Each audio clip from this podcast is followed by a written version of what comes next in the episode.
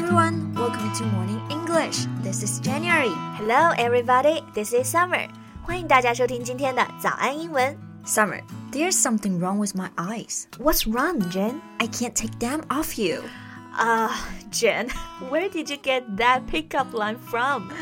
啊、i m not telling you. 我刚刚啊对 Summer 说了一句超肉麻的 pickup line. Pickup line 就是搭讪词，聊天或者套近乎的开场话，用来破冰，引起对方的注意。比如《老友记》里面 Joey 就有一句非常经典的 pickup line，那就是 How are you doing？但是他说的好像是 How you doing？对，有些这样子的 pickup lines 特别幽默好玩，其实就是土味情话。来来来，今天我们就教大家一些特别有趣的 pickup lines。是的，但是如果你对对方不感兴趣，我们同时也有一些表达可以幽默的反击。在节目的开始，给大家送一个福利，今天给大家限量送出十个我们早安英文王牌会员课程的七天免费体验权限，两千多节早安英文会员课程以及每天一场的中外教直播课，通通可以无限畅听。体验链接放在我们本期节目的 show notes 里面了，请大家自行领取，先到先得。So Jen, what was the pickup line you said to me earlier again? Oh, I said there's something wrong with my eyes because I can't take them off you.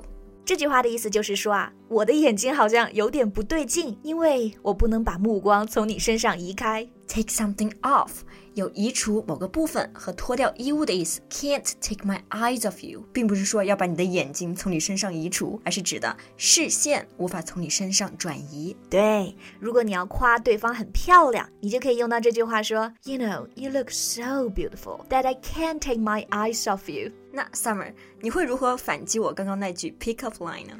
Well, I would say I'm having a problem with mine too, because I can't see you getting anywhere with me. 我的眼睛也不对劲，因为呀，我看不到我们俩能有任何进展。 That's pretty harsh. Get somewhere 本意是到某个地方，这里有一个引申义，就是取得进展。If you get somewhere, it means you make progress. 没有进展就用它的否定形式 can't get anywhere. Right，我想起来还有一句这样特别着名的土味情话，哎，我们之前是不是在哪里见过？那放到英语表达里，我们就可以说 Haven't I seen you somewhere before? Yeah, this one is pretty common. Is there any comeback to this pickup line? Yeah, here's a really good one. You can reply, Yes, that's why I don't go there anymore. 意思就是对的呀，我们见过，但这就是为什么我再也不去那个地方的原因了。 Oh wow, this comeback is so sassy. It's definitely gonna leave the guy speechless. 那么我刚刚提到的 comeback 这个单词啊，意思就是像刚刚说的这种比较幽默、机智的回答和反击。就是反套路。对 Yeah, that was a really good one, right? ，Yeah. Oh, by the way, Summer, did it hurt? What? When you fell from heaven, did it hurt? Ah, Jen, are you implying that I'm an angel? 哈哈，这也是一个很好玩的 pick up line。突然问别人疼不疼，然后在别人摸不着头脑的时候，补充问一句：对方从天上摔下来的时候疼不疼？那如果这个人他特别有自信，他就说：“哎，你是在说我是仙女下凡。”但如果他没有自信，他就说：“你是不是嘲笑我摔成一个猪八戒 Yeah, and here are two comebacks to this one. The first one is, no, my boyfriend caught me. 不疼呀，因为我男朋友把我接住了。 ？”All right, that's pretty funny. And here's another comeback. You can say, "No, but I scraped my knees when I crawled up from hell." 这个回答肯定都把搭讪者给吓跑了吧？刚刚这个句子里，scrape 是擦伤、刮坏的意思。I scraped my knees 就是把我的膝盖给擦伤了。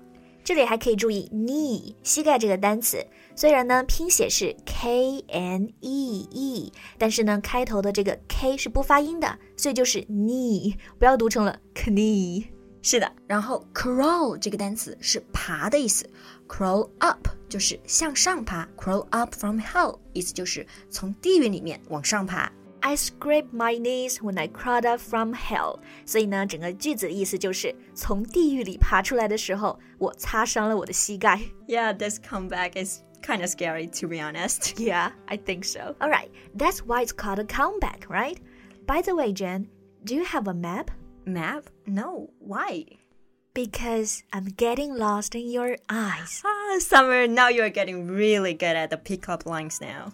对呀、和师傅学得好。嘿，那我刚刚和 Jane 说的这句话就是 Jane，你有地图吗？因为我迷失在了你的眼中。这里的 get lost 其实是一个双关，一方面说自己迷路了，所以问 Do you have a map？另一方面呢，这里的 get lost 也是表示沉醉、迷失的意思。Get lost in your eyes 就是沉醉在你的双眼之中。我们还可以用 get lost 第三个意思来反击这个 pick up line。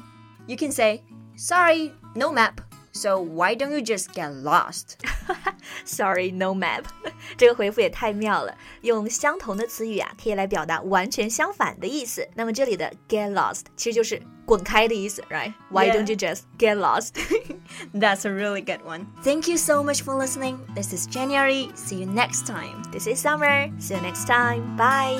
Bye. 今天的节目就到这里了。如果节目还听得不过瘾的话，也欢迎加入我们的早安英文会员。成为会员，您就可以无限畅听我们每天一场免费的中外教直播课，以及两千多节原创系统课程了。今天我们限量送出十个七天免费试听权限，试听链接放在我们本期节目的 show notes 里了，请大家自行领取，先到先得。This podcast is from Morning English. 学口语就来早安英文。